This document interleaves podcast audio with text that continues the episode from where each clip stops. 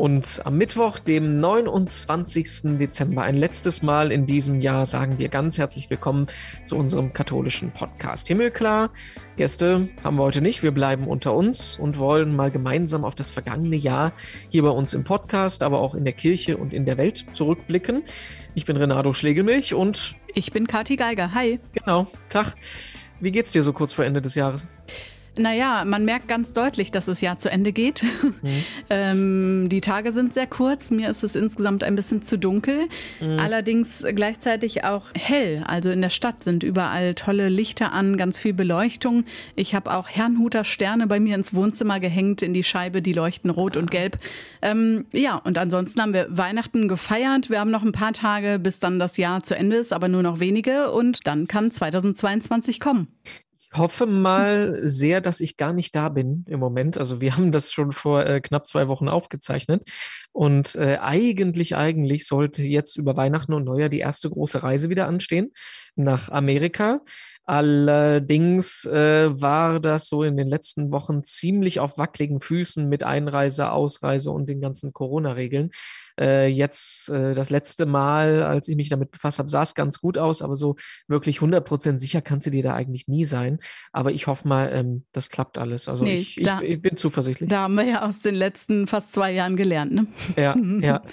Ja, äh, und so äh, grundsätzlich gesprochen haben wir ja auch aus dieser Corona-Zeit irgendwie gelernt, dass es dann doch irgendwie nie so ganz vorbei ist. Ne? Also ich muss ganz ehrlich sagen, so vor einem Jahr, als das alles mit den Impfungen losging, da hatte ich echt das Gefühl, ja, wenn wir die zweite Impfung haben, irgendwann im Frühjahr oder spätestens im Sommer hat sich das Thema erledigt. Aber irgendwie ist es nicht so. Und irgendwie wollte ich es auch ganz lange gar nicht wahrhaben, dass der ganze Mist jetzt wieder zurückkommt. Ja, das Virus denkt sich viele neue Varianten aus und mhm. ähm, wir sind die Pandemie noch nicht los, sagen wir es mal so. Ja. Wie, wie, wie gehst du damit um? Wie fühlst du dich? Mich nervt es unglaublich. Und ähm, das kam auch beim letzten Gespräch, was ich hier für den Podcast geführt habe, mit Pater Nikodemus zur Sprache, den es auch total nervt. Und da bin ich mir mit ihm ziemlich einig. Wir können nichts planen nach wie vor. Wir haben das hier rauf und runter auch irgendwie schon diskutiert im Podcast. Mhm. Aber dass es nicht doch irgendwann zu einer neuen Normalität, nenne ich es jetzt mal, kommt, nervt mich schon sehr. Ich will ja noch nicht mal unbedingt verlangen, dass wir dahin zurückkommen, wo wir mal vor der Pandemie Anfang 2020 waren.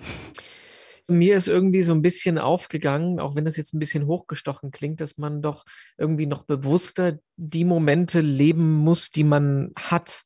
Also, dass, wenn es irgendwie die Zahlen äh, gering sind, man die Zeit nutzen soll und im Urlaub fahren und Freunde treffen und feiern und so, weil du dir halt nicht sicher sein kannst, dass das in einem halben Jahr auch geht. Und ähm, wenn das irgendwie was ist, was man sich irgendwie auch hinten raus noch mitnehmen kann, wäre das ja wenigstens ein bisschen was gewonnen, ne? Als die Zahlen im Sommer 2020 oder dann frühen Herbst ja relativ niedrig waren, fand ich es total gut, äh, die Zeit zu nutzen. Zum Beispiel, ja. um Geburtstag zu feiern. Das ging dann zwar draußen im Garten, aber war wunderbar. Ähm, und daran, also an zum Beispiel diese Geburtstagsfeier, aber auch andere Sachen, die in dem Sommer da stattfinden konnten, äh, da stimme ich dir total zu. Erinnere ich mich jetzt total gerne zurück und bin froh, dass ich es gemacht habe. Ja, und auf der anderen Seite muss ich ehrlich sagen, so diese digitalen Veranstaltungen, die hängen mir inzwischen total zum Hals raus. Also ähm, wir hatten ja auch eine digitale Weihnachtsfeier vor kurzem, da warst du ja auch dabei. Und ähm, mich hat das ehrlich gesagt eher runtergezogen, weil dir halt bewusst ist, es geht nicht anders, während du vor einem Jahr irgendwie noch so das Gefühl hattest, das ist irgendwie was Neues, was Aufregendes, dass man mit Menschen mal auf die Art zusammenkommt, war so mein Gefühl.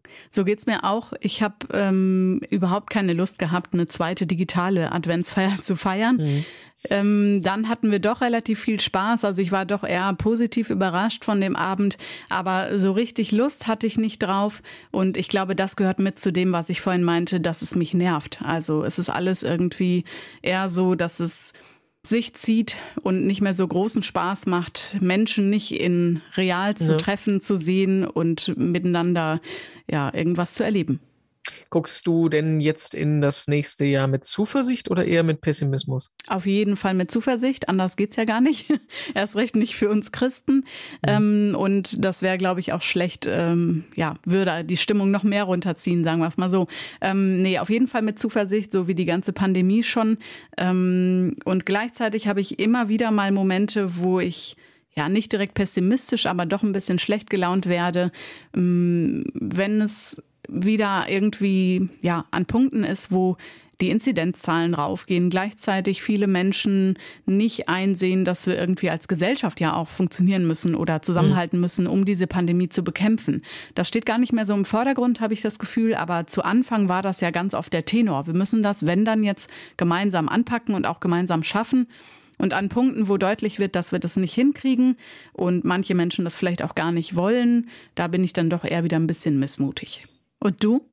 Also ich versuche ähm, möglichst realistisch eigentlich immer auf das zu schauen, was wir schon erreicht haben. Und das ist ja auch wahnsinnig viel. Ne? Also wir haben jetzt äh, die meisten schon drei Impfungen äh, bekommen oder mindestens zwei schon mal. Und äh, auch wenn jetzt die Zahlen hoch sind, ähm, äh, du, du, du kannst ja mit einer ganz anderen Sicherheit unterwegs sein. Also wenn ich dran denke, äh, wie ich mich überzeugt habe, im Sommer 2020 trotzdem in Urlaub zu fahren, trotz aller äh, Risiken, die man damit in Kauf nimmt, da ist du, ist das doch jetzt dann doch schon eine Nummer mehr einzuschätzen und zu kontrollieren, in was für ein Risiko du dich da begibst.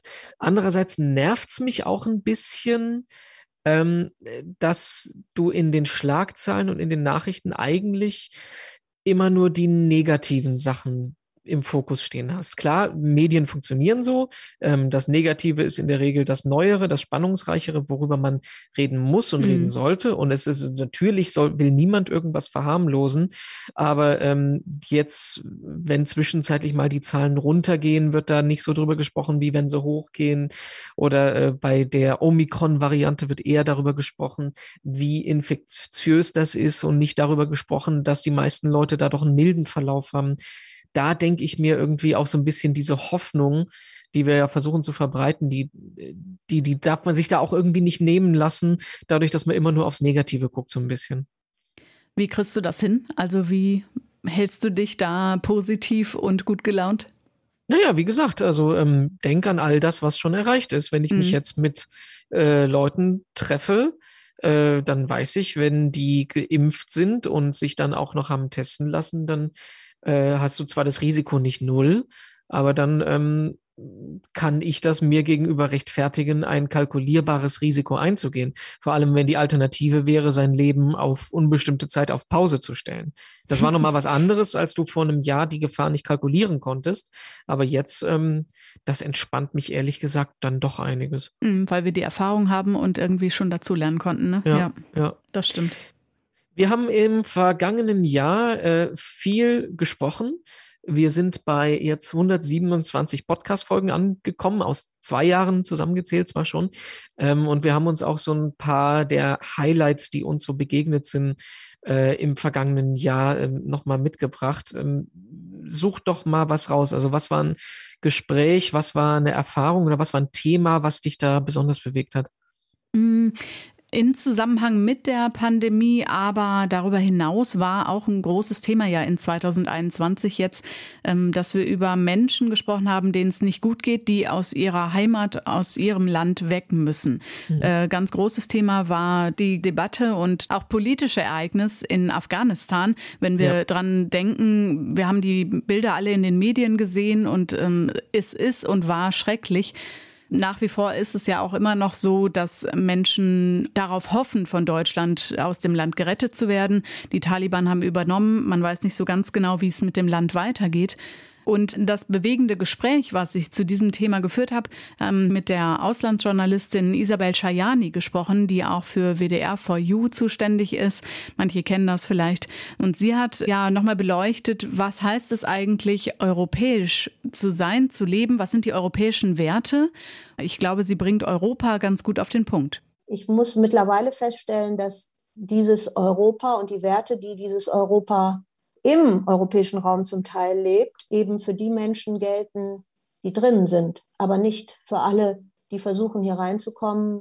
Da gibt es mittlerweile schon zwei Gruppen. Es geht um die Grenzen und auch um die, die halt hier im Land oder die in der EU sind und die deutlich anders behandelt werden als äh, jemand, der Europäer ist. Also ob du drin bist oder draußen, macht da schon einen fetten Unterschied drin oder draußen. Afghanistan habe ich jetzt gerade schon als ein Beispiel genannt. Ähm, wenn wir nach Syrien, Griechenland gucken oder an die belarussische und polnische Grenze, ähm, mhm. auch jetzt diesen Winter beispielsweise, es sind einfach Menschen, die ein unglaubliches Leid erfahren, die irgendwoher ihre Kraft schöpfen müssen, trotzdem durchzuhalten und das Ziel, was sie sich vorgenommen haben, zu erreichen, in welche Richtung auch immer, und gleichzeitig mit der Corona-Pandemie kämpfen. Also da ist ja dieser, dieses Virus nicht plötzlich weg oder sie müssten sich nicht davor schützen, nur weil noch ein anderes Leid dazu kommt oder an erster Stelle steht. Und Isabel Schajani hat es in ihrem Gespräch aber gut zusammengefasst und ähm, konnte mir auch aus ihrer eigenen Erfahrung davon berichten, wie die Menschen das überhaupt schaffen. Sie sagt also, Hoffnung ist da die allergrößte Kraft, sonst würden die Menschen das überhaupt nicht hinbekommen.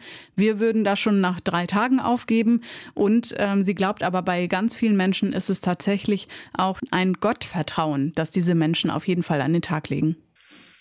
Ein Thema, das mich ähm, bewegt hat dieses Jahr, noch mehr als ähm, in den vorigen Jahren, obwohl uns das Thema ja schon lange begleitet, ist äh, das Thema Missbrauch, sexualisierte Gewalt in der Kirche und auch so, wie wir es ähm, im Podcast begleitet haben. Also ich muss gestehen, mir ist das Leid der Menschen doch ein bisschen realer geworden in mhm. diesem Jahr. Also ähm, in gewissem Sinne, klar, es ist klar, das ist was Schlimmes und ähm, das will ja niemand kleinreden, aber ähm, vorher habe ich das eher so ein bisschen betrachtet, als ob die Missbrauchsopfer so eine weitere Interessengruppe in diesem großen politischen, kirchlichen Kontext sind, die einfach ihre, ähm, ihre Interessen halt vertreten sehen wollen und durchdrücken wollen. Und einerseits zu sehen, dass es für dieses Thema keine Antwort gibt. Es gibt ja unfassbar viele Konflikte auf den verschiedensten Ebenen. Also wie so gut wie in jedem äh, Bistum gibt es Streitigkeiten zwischen äh, der Kirche und den äh, Missbrauchsbetroffenen oder innerhalb der Beiräte. Jetzt noch mal gar nicht von dem Riesenkonflikt im Erzbistum Köln angefangen, der ja auch zum großen Teil damit zu tun hat. Und ähm, bei mir hat es dieses Jahr so ein bisschen Klick gemacht, dass das halt wirklich alles einzelne Menschen sind, die alle ihr Leben zu einem großen Teil haben dadurch zerstören gehen lassen haben, sind nicht so, wie sie wären, wenn sie das nicht durchgemacht hätten. Und wir hatten ähm, im März, als die äh, Kölner Missbrauchsstudie nach ewigem Hin und Her dann veröffentlicht wurde, hatten wir da im Podcast einen Schwerpunkt gemacht, hatten erst mit äh, Hans Zollner gesprochen, der im Vatikan Experte für Kinderschutz ist. Und dann haben wir uns überlegt, nee, wir können es dabei nicht belassen. Wir müssen jemanden zu Wort kommen lassen, der davon betroffen ist. Wir wollen nicht über die Menschen sprechen, sondern mit den äh, Menschen sprechen. Und da hatten wir ein, ein, ein langes, also ein knapp einstündiges Gespräch mit äh, Johanna Beck, die inzwischen auch Sprecherin vom betroffenen Beirat der Bischofskonferenz ist. Und das fand ich äh, sehr, sehr bewegend. Und da sind mir ein bisschen auch die Augen aufgegangen, wenn man hört, was diese doch eigentlich lebensfrohe, lustige Frau da erzählt, was das mit ihrem Leben gemacht hat. Ähm, als ich das aufgearbeitet habe, also vor allem ich glaube, 2019 war, glaube ich, mit das, mit das schlimmste Jahr in meinem ganzen bisherigen Leben. Ähm, und ich, das, hat, das hat mich wirklich, auch rückblickend, hat mich diese ganze Aufarbeitung und diese Retraumatisierung und, und was da alles in mir hochgekommen ist, äh, an, an Erinnerungen und an Emotionen und so, das hat mich wirklich das, ich bin daran wirklich fast zerbrochen. Und dann sage ich immer, vielleicht äh, verdeutlicht das dann noch mehr auf der anderen Seite, wie sehr mich das mitgenommen hat, weil ich bin eigentlich ein fröhlicher, äh, lebenslustiger Mensch. Und wenn selbst ich quasi ähm, irgendwann mhm. an den Punkt gekommen bin, dass ich gesagt habe, ich, ich, ich, ich habe das Gefühl, ich zerbreche demnächst, ich gehe wirklich kaputt und ich habe rückblickend habe ich da jetzt auch viel mehr Namen dafür. Also ich, ich habe ich hab ganz massive Angststörungen bekommen, ich habe Panikattacken bekommen, ich habe brutalste Schlafstörungen bekommen und habe wirklich, bin wirklich in eine tiefe Depression gerutscht. Ja, und da muss man dazu sagen, ähm, wer das Gespräch nicht gehört hat, bitte nochmal komplett anhören, weil A, kann man seine Meinung über das Thema ein bisschen verfeinern, so wie ich das machen musste. Und auf der anderen Seite kapiert man auch ein bisschen mehr, warum äh, man lieber den Begriff äh, Betroffene anstelle von Opfer und lieber von sexualisierter Gewalt als von Missbrauch sprechen sollte. Ähm, ich gebe zu, ich bin beim Thema Sprachgebrauch jetzt auch nicht der politisch korrekteste. Aber in dem Punkt sage ich, okay, das ist nicht meine Entscheidung, sondern es geht darum, was die Leute, äh, die es betrifft, da gesagt haben wollen. Und dann habe ich mich da gefälligst dran zu halten. Es war ein heftiges Gespräch, sagen wir es mal so, ja. Und mhm. auch es ist nach wie vor ein heftiges Thema, was natürlich trotzdem wichtig ist, auch hier in diesem Podcast zu thematisieren. Wenn wir über die kirchlichen Themen dieses Jahr sprechen, dann ist, äh, glaube ich, eins auch ganz wichtig. 1700 Jahre jüdisches Leben in Deutschland hat mich dann in dem einen oder anderen Gespräch beschäftigt. Unter anderem mit dem orthodoxen Rabbiner Julien Chaim Soussin. Das war ein total, ja, interessantes, irgendwie auch lehrreiches Gespräch und ein sehr sympathischer Mensch, den ich da kennenlernen durfte, während wir gesprochen haben. Eine tolle Folge, vor allem deswegen, weil wir miteinander ähm, gesprochen haben, kurz bevor das Chanukka-Fest für die Juden anstand. Also ein ganz besonderes Fest im Jahr, eins in der dunklen Jahreszeit, das besonders auch Licht bringt. Licht spielt eine ganz große Rolle im Zusammenhang mit Hoffnung, Licht gleich Hoffnung. Das beschreibt er auch so ein bisschen in unserem Gespräch. Und er sagt, warum er unter anderem zum Beispiel auch begründet, mit seinem jüdischen Glauben sich impfen zu lassen. Das steht für ihn total außer Frage, ob er sich impfen lassen soll. Das hängt für ihn damit zusammen, dass Gott uns geschenkt hat, wie wir uns schützen können oder wie wir uns auch heilen können, medizinisch helfen können und dass wir das dann auch nutzen sollten.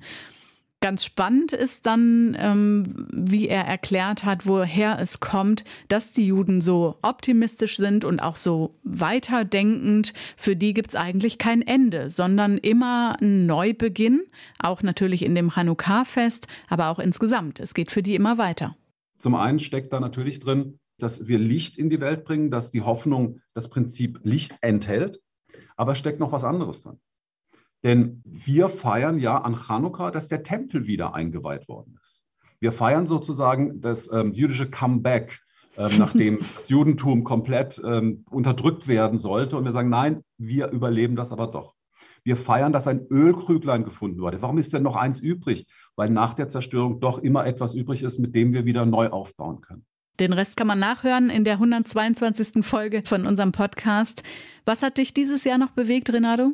Also ich finde, ähm, das Thema Reformen ist natürlich auch ein sehr, sehr großes äh, mhm. für die Kirche, auch eines, wo die Konflikte deutlich werden und wo man selbst ähm, sagen kann, wenn man für Reformen in der Kirche ist, dass ähm, das Ganze doch nicht so leicht umzusetzen ist, wie man sich denkt.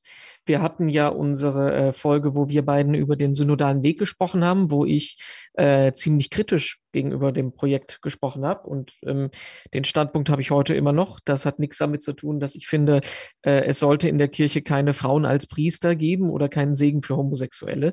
Das fände ich beides schön, wenn es das gibt. Aber ähm, ich sehe halt einfach irgendwie, finde ich, äh, realistisch, was das für eine riesige Hürde ist und dass es eigentlich unmöglich ist, diese Hürde zu überschreiten im Moment.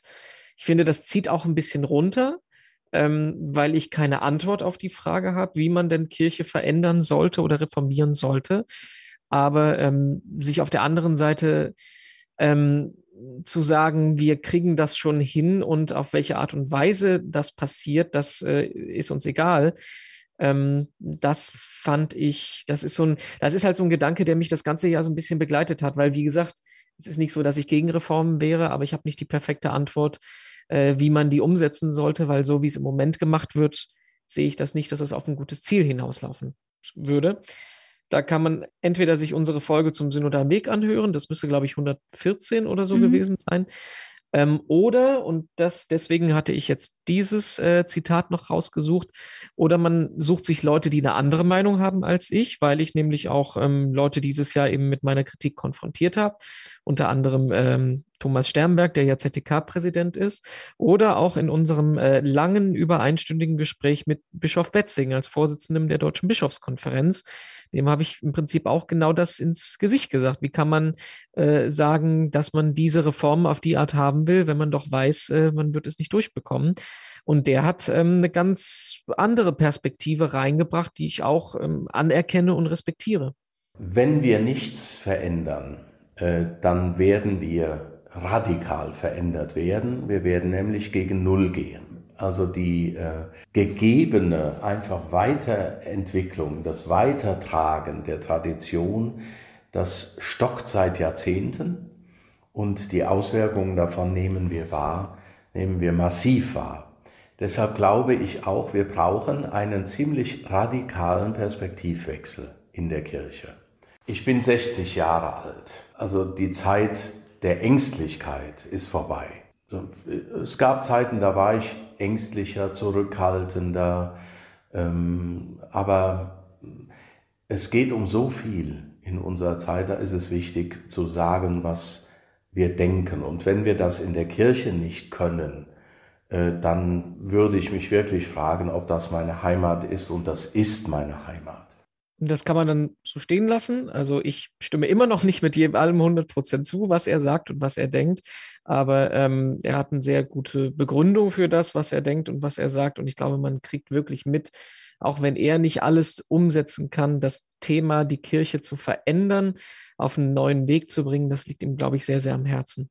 Das geht der Schwester Katharina Ganz, der Generaloberin der Franziskanerinnen in Oberzell auch so. Mit der mhm. habe ich gesprochen und wenn man auch eine optimistische Meinung hören möchte, dass der synodale Weg was bringt, weil das ja gerade deine Ausgangsfrage war, ähm, wie viel kommt denn dabei rum, dass da in der katholischen Kirche eine Reform angestoßen wird? Da kann man in das Gespräch auch gut nochmal reinhören. Die stellt sich nämlich auch vor, dass da Ergebnisse bei rauskommen. Unter anderem, dass Frauen zu Priesterinnen, Bischöfinnen oder zumindest Diakoninnen geweiht werden in Deutschland und will das auch gerne weltweit anstoßen. Zuversicht, hast du gesagt, ähm, das könnte uns eigentlich dann schon zum Schluss bringen. Äh, du weißt, was unsere Abschlussfrage immer ist, das weißt du genauso gut wie ich. Äh, diese Frage, was bringt dir Hoffnung? Aber ich würde das mal gerne ein bisschen umdrehen und dich fragen, von den ganzen Gesprächen, die du dieses Jahr geführt hast, ist dir denn ein so ein Hoffnungsschimmer, so ein Hoffnungszitat äh, hängen geblieben? Wo du sagst, das ähm, ist was, das hätte ich vielleicht so nicht gesehen oder das ähm, hat mich beeindruckt? Ein Zitat fällt mir gerade nicht ein, da müsste ich nochmal drüber nachdenken. Aber mir ist auf jeden Fall aufgefallen, dass ich unglaublich viele Gespräche dieses Jahr mit jungen Menschen geführt habe. Also so in unserem Alter, vielleicht sogar noch ein bisschen jünger. Ähm, du hast ganz aktuell auch mit einer Politikerin, der Caro Otte, gesprochen, die jetzt als junge Frau mit 25 Jahren in den Bundestag eingezogen ist. Aber ich habe zum Beispiel auch mit Pater Heinrich Hofsky gesprochen, mit einem, der in dem Moment ein paar mhm. Tage später zum Priester geweiht wurde und auch gerade erst knapp über 30 ist. Ganz viele junge Menschen, auch die Influencerin Kira Bea beispielsweise. Und irgendwie gibt mir das Hoffnung, dass, naja, das auch alles Menschen sind, die zu uns Christen, zu unserer Kirche gehören und die diese Kirche mit Leben füllen. Was gibt dir denn Hoffnung? Mir persönlich, ähm, das hat, hatte ich ja im Prinzip vorhin schon so ein bisschen gesagt, dass du, wenn du versuchst, wirklich auf die reinen Fakten zu gucken in dieser Pandemie, ähm, dass wir jetzt besser dastehen, als wir es vor einem Jahr gestanden haben. Und dass man echt respektieren muss, wie sich die Wissenschaft reingehängt hat, um das Unmögliche zu schaffen, innerhalb von einem Jahr quasi perfekte, ich sage das jetzt einfach mal so, quasi perfekte Impfstoffe auf den Markt zu bringen. Ähm, man müsste mal durchrechnen, wie viele Leben davon gerettet werden konnten und wie es uns selbst jetzt in der Zeit, wo die Zahlen krass sind, trotzdem ein halbwegs normales Leben ermöglicht. Also da denke ich mir, ähm, dass ähm, wenn wir auf dem Weg weitermachen, dann werden wir das schon hinkriegen. Und welche Hoffnung hast du in den Gesprächen, die du geführt hast für den Himmelklar-Podcast gefunden? Oder ist dir da ein Zitat im Kopf geblieben? Was mir jetzt äh, in den Kopf gekommen ist, ist halt das, was du gerade schon erwähnt hast, weil das auch das letzte Gespräch war, ähm, aber hat einen vollkommen anderen Ansatz. Die äh, Caro Otte, ja, mit, die mit 25 im Bundestag sitzt, ähm, die sagt halt mit Blick auf unsere Demokratie, äh, was das doch für ein unfassbar beruhigendes und hoffnungsvolles Zeichen ist, wenn man sieht, wie zivilisiert und unspektakulär so eine Machtübergabe bei uns im Land funktioniert. Das, was wir seit 16 Jahren nicht mehr hatten und in einer Zeit, wo das wirklich nicht selbstverständlich ist, dass äh, Demokratie friedlich und ähm, von allen Seiten anerkannt funktioniert, ob es jetzt im Ausland ist, mit dem, was wir in den verschiedensten Ländern erleben oder wenn es jetzt die äh, verschiedenen Bewegungen bei uns im Inland sind, ähm, die in eine andere Richtung gehen, dass wir aber trotzdem diesen großen, größtenteils gesellschaftlichen Kontext haben, äh, alles ganz unaufgeregt und sachlich und ähm, nach demokratischen Prinzipien laufen zu lassen. Das fand ich auch noch einen schönen Aspekt so gegen Ende des Jahres. Mir ist ein Zitat eingefallen und zwar habe ich ein tolles Gespräch auch wieder mit einer jungen Frau gehabt in diesem Jahr. Und zwar ist von der Evangelischen Kirche Deutschlands ähm, von der Synode eine neue Präses gewählt worden, die mhm. auch noch äh, sehr jung ist und jetzt dieses Amt ein paar Monate innehat. Und zwar Anna-Nicole Heinrich. Und wir hatten vorhin schon der Zuversicht und sie sagt, diese Zuversicht, die man oft auch in aussichtslosen Situationen aufbringt, ist was, was mich in den letzten Monaten getragen hat. Das Christsein gibt mir Hoffnung, dieses Eingebundensein, dieses Wissen, da kommt noch irgendwas. Ja, da kann man jetzt eigentlich nichts mehr hinzufügen, ne? Nee, ein schönes Schlusswort, oder? ja, mach du doch noch, äh, mach du doch noch unsere schöne Verabschiedung. Ich habe ja angefangen und sag dann schon mal Tschüss und bis bald und frohes neues Jahr dann. Genau, danke dir, Renato, und danke euch fürs Zuhören. Ich wünsche euch einen ganz tollen Jahreswechsel. Kommt gut an in 2022. Und drüben hören wir uns wieder. Ihr findet uns in der Zwischenzeit überall, wo ihr uns sucht. Also da, wo ihr den Podcast runterladen könnt oder auf Instagram, Facebook und Twitter als himmelklar-pod bzw. himmelklar-podcast. Macht's gut, bis dann.